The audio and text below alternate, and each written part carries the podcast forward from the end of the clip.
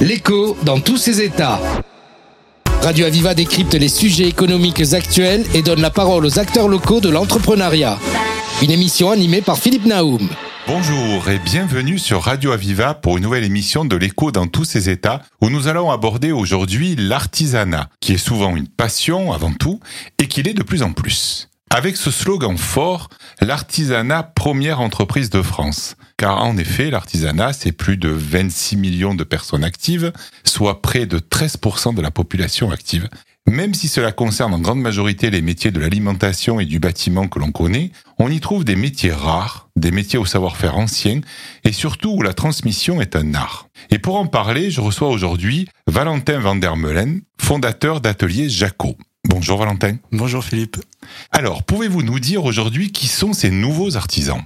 Alors effectivement, il y a ce qu'on peut appeler des nouveaux des nouveaux artisans. Euh, bon, il y a toujours les artisans qui ont toujours souhaité, euh, comme une vocation, faire leur métier, faire leur savoir-faire. Mais on retrouve aussi beaucoup de, de, personnes qui font des reconversions professionnelles, ce qui déstabilise un petit peu le métier traditionnel de l'artisan. Alors, on, devient artisan ou c'est une vocation euh, un peu enfouie et euh, on se révèle d'un seul coup, euh, ou c'est une volonté de transmettre, de faire perdurer un savoir-faire? C'est toujours par passion, enfin c'est majoritairement par passion, hein, pour pas être trop générique. Il faut cette passion, c'est des métiers. Alors moi je suis plutôt spécialisé sur l'artisanat d'art, hein, partie-là qu'on propose dans nos activités. Donc les artisans qu'on voit dans l'artisanat d'art, c'est surtout des passionnés qui font rarement ça pour l'argent, euh, puisque euh, bah, ce qui les porte au quotidien, ça va surtout être la passion de fabriquer leurs produits, de voir des sourires des clients entrent dans leur boutique et, de partager oui ce savoir-faire euh, par leur création. Donc c'est pas une raison professionnelle, comme beaucoup d'activités professionnelles, c'est vraiment une passion qui est leur moteur, mais quelque part il y a une petite différence qui est l'excellence. Alors effectivement, après il y a beaucoup de titres qui existent. Euh, on pense aux classiques, les meilleurs ouvriers de France, dont on entend beaucoup parler, qui sont des récompenses. C'est une catégorie d'artisans qui a envie de ce challenge-là et, qui s'y prête. Euh, c'est pas tous les artisans qui ont envie de le faire. Je pense que la, priorité c'est l'envie euh, d'avoir des titres. C'est comme tout quand on fait des sports de compétition. Euh, Est-ce qu'on a envie de faire des compétitions juste bah, s'amuser, enfin vivre de sa passion? Ces deux catégories. Donc se révéler par rapport à, à, une passion, euh, une vocation quelque part, hein, enfouie qui est être de la naissance transmise familiale, et puis la, la révéler et quelque part se challenger, dire j'ai envie que dans mon domaine qui est plutôt rare, je peux être le meilleur. Il y a cette notion effectivement de vouloir être le meilleur. Euh, ce qu'on constate beaucoup dans le côté challenge, je trouve qu'il ressort énormément, c'est des reconversions. Euh, c'est des personnes qui avaient des postes euh, à responsabilité, finalement un avenir professionnel qui était assez tracé, et qui se sont dit non stop, j'ai pas, j'ai pas envie de faire ça toute ma vie. Je vais faire une reconversion et souvent l'artisanat est un cap qui est choisi. Envie de, de toucher la matière, de revenir à l'essentiel, je pense c'est quelque chose qui, qui plaît énormément et qui a pas mal fait évoluer le métier d'artisan. Euh, si je peux aller plus loin sur ce sujet-là, c'est le fait que bah, quand euh, j'ai été directeur marketing et que je deviens ébéniste, j'ai quelques notions euh, sur le tout ce qui est digital, réseaux sociaux, donc je vais amener cette touche-là marketing, communication à mon métier, et ce qui crée, ce qui a beaucoup fait évoluer le secteur de l'artisanat. Donc en fait, par rapport à cette population, ici on parle de la reconversion, mais pas que, quelle est la moyenne d'âge? Donc il doit y avoir un peu les deux extrêmes, il doit y avoir des très très jeunes et puis des moins jeunes.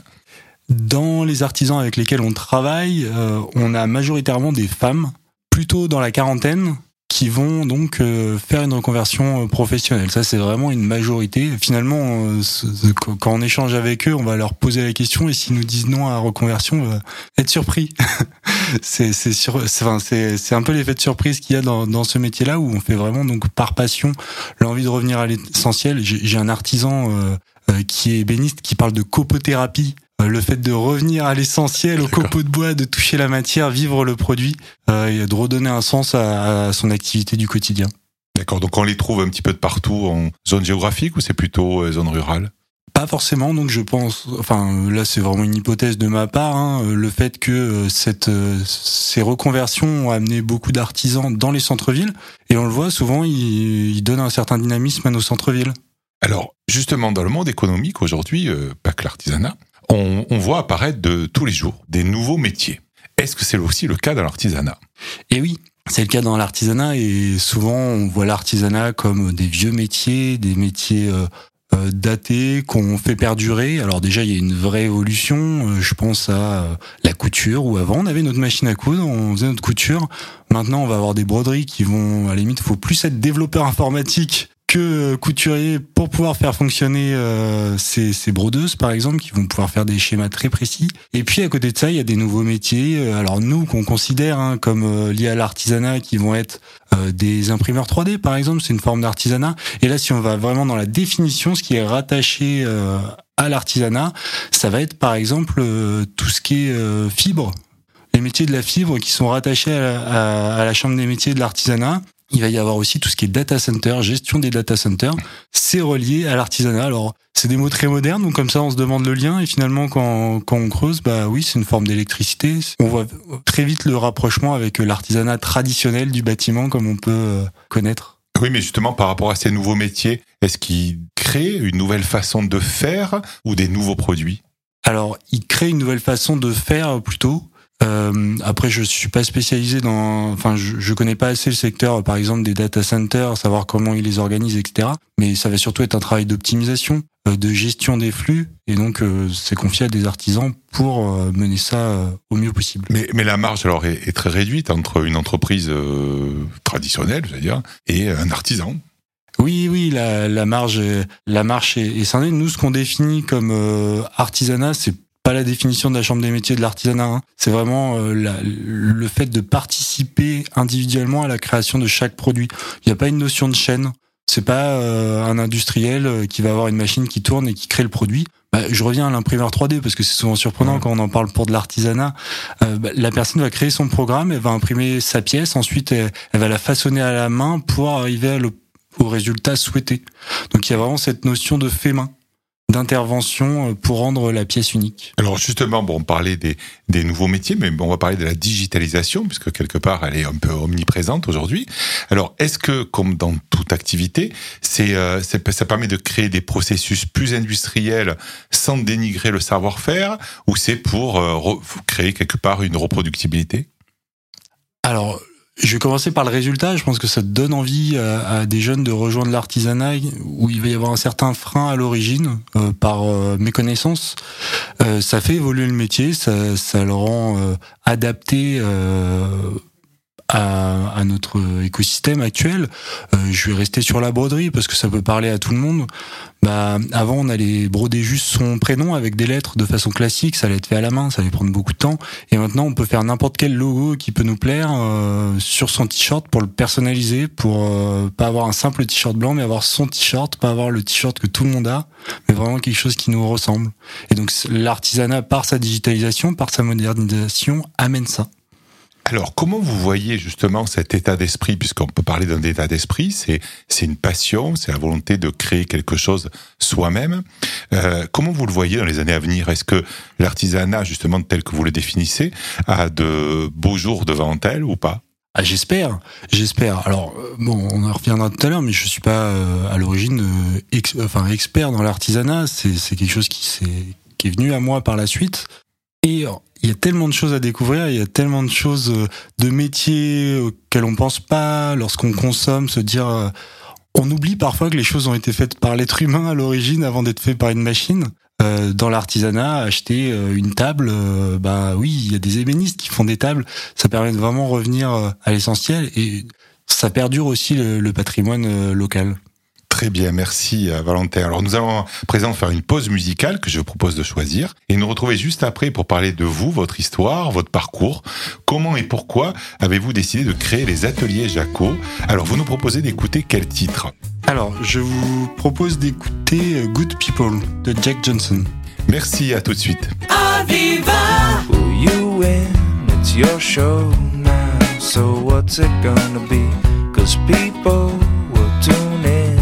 many train wrecks do we need to see before we lose touch? Oh, and we thought this was low. Well, it's bad, getting worse. So, where'd all the good people go?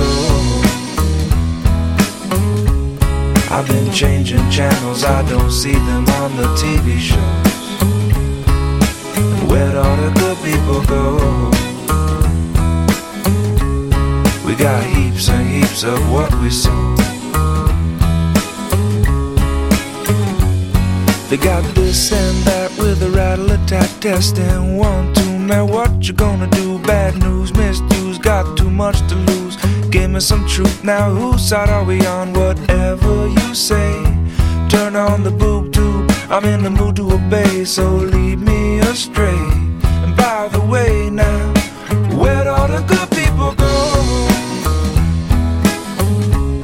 I've been changing channels, I don't see them on the TV shows. Where'd all the good people go?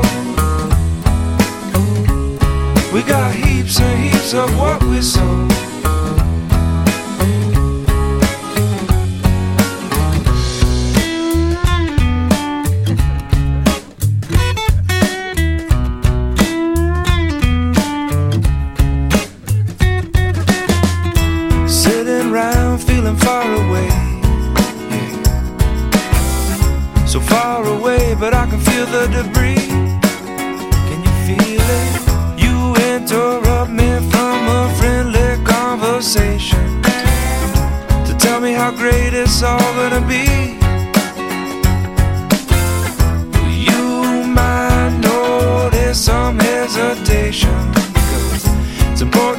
It's not important to me. Way down by the edge of your horizon, well, it's beginning to show. And all I really wanna know is where'd all the good people go? I've been changing channels, I don't see them on the TV shows.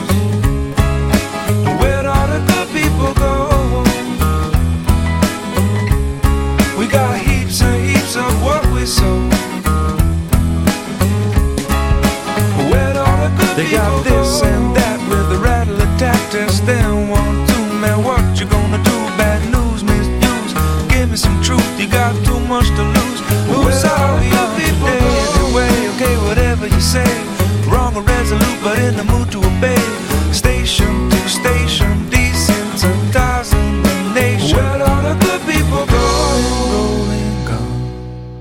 dans notre émission L'écho dans tous ses états pour parler aujourd'hui de l'artisanat et cette nouvelle passion euh, avec Valentin Van der Meulen, fondateur d'Atelier Jaco.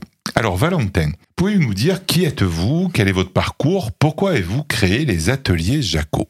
Alors, euh, je suis donc Valentin Van der Meulen. J'ai euh, créé Atelier Jaco il y a deux ans.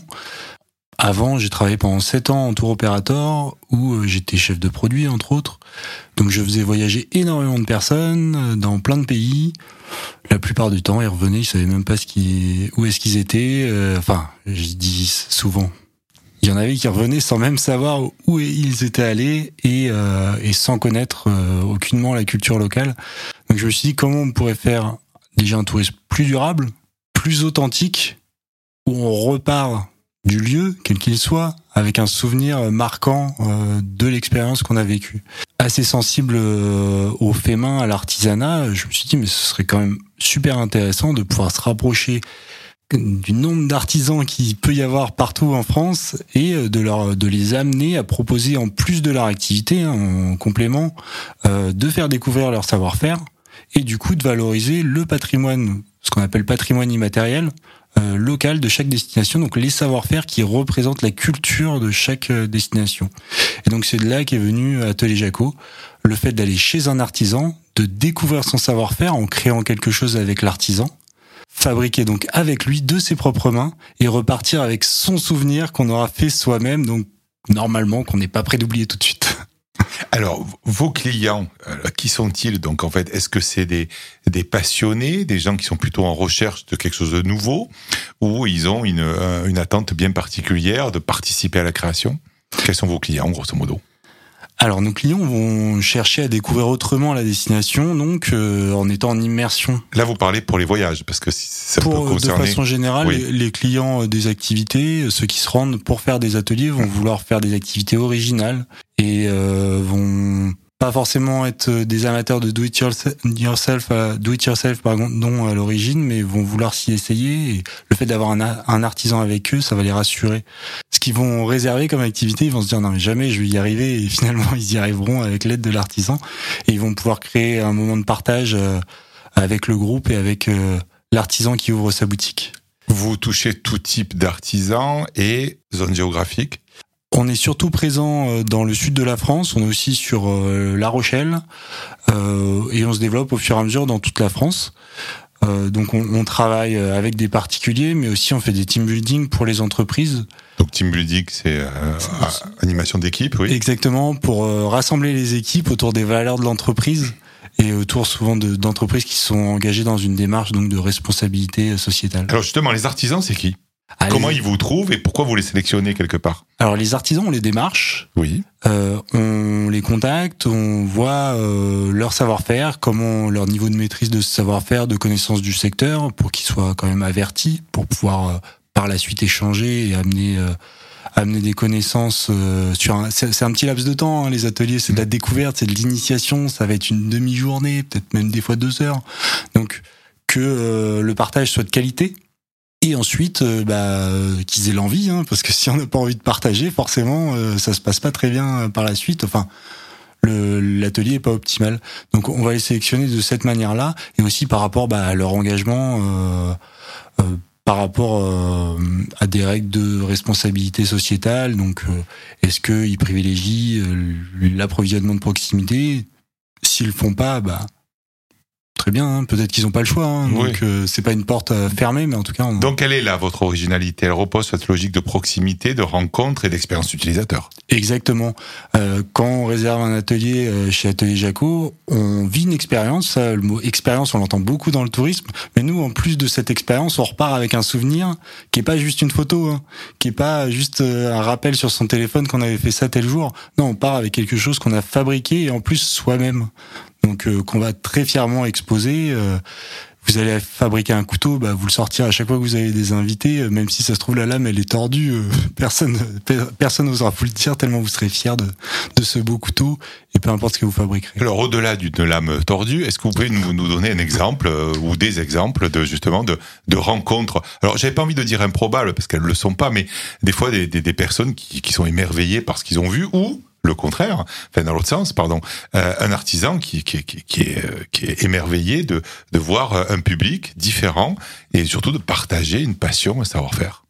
Alors j'ai j'ai des petites anecdotes un peu un peu sympas comme euh, des artisans boulangers euh, qui me disent mais qui viendra à 4 heures du matin pour faire un atelier pour fabriquer du pain? Moi, Voilà. je dis mais tous les jours on m'appelle pour me demander. Donc non, il y a, des souvent, euh, enfin ça arrive que des artisans se rendent pas compte euh, euh, de l'envie que peut avoir le public de découvrir l'artisanat parce que on le voit, mais on le voit souvent de loin sans trop savoir comment ça se passe. Et puis, bah, c'est ce que je leur dis souvent, la, démarche de faire venir des groupes dans leurs ateliers, c'est aussi bah, de faire la promotion du fait main, de l'artisanal. Et il y a beaucoup de clients qui passent les portes d'un atelier pour la première fois.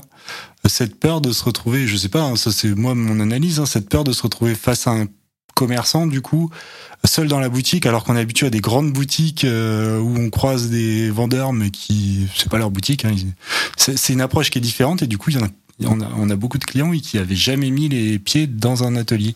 Et on se trouve uniquement dans une logique de découverte ou quelque part euh, révélateur de vocation Parce qu'il peut y avoir aussi, euh, on n'a jamais osé, donc on va aller voir euh, ce que font ceux qu'on, qui, qui font des choses qu'on aimerait bien faire. Et du coup, on va essayer de partager, de voir, de se rassurer ou tout simplement de se dire, ben vraiment, c'est ça que je devrais faire, quoi.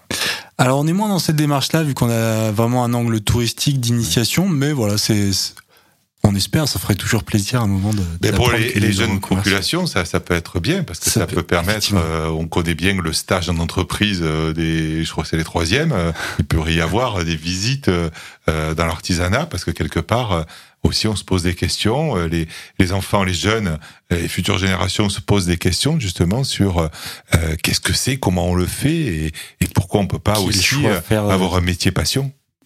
Aujourd'hui, les ateliers Jaco, c'est combien d'artisans identifiés, combien d'ateliers d'ailleurs, Ouais. euh, combien de types de clients, bon des volumétries à peu près, hein, pour savoir on, à peu a, près. on a à peu près 150 artisans qui sont répertoriés Mhm. et euh, ce qui représente à peu près 350 ateliers. Ils en ont deux trois en moyenne hein, par euh, par artisan.